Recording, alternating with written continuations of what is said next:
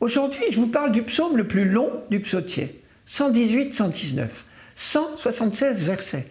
Et pourtant, il ne dit qu'une seule chose. Heureux les hommes intègres dans leur voie qui marchent suivant la loi du Seigneur. C'est le premier verset et tout est dit. À la limite, on pourrait s'arrêter là. Les trois premiers versets sont des affirmations sur ce bonheur des hommes fidèles à la loi. Les 173 autres s'adressent directement à Dieu dans un style tantôt contemplatif, tantôt suppliant du genre Ouvre mes yeux que je contemple les merveilles de ta loi. Si on le regarde d'un peu plus près, il est admirablement construit. 22 strophes de 8 versets. 22 strophes parce qu'il y a 22 lettres dans l'alphabet hébreu. Chaque verset de chaque strophe commence par une même lettre et les strophes se suivent dans l'ordre de l'alphabet. En littérature, on parle d'acrostiche.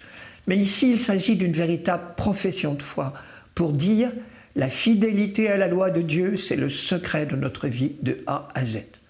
Ensuite, huit versets dans chacune des 22 strophes et huit mots, toujours les mêmes.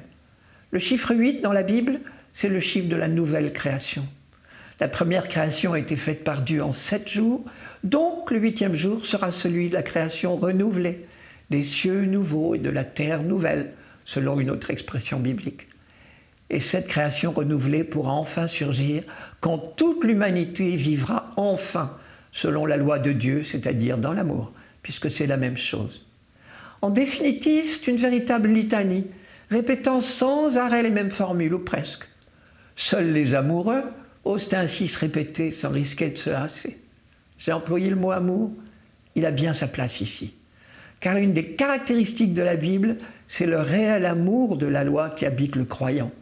Les commandements ne sont pas subis comme une domination que Dieu exercerait sur nous, mais comme des conseils, les seuls conseils valables pour mener une vie heureuse.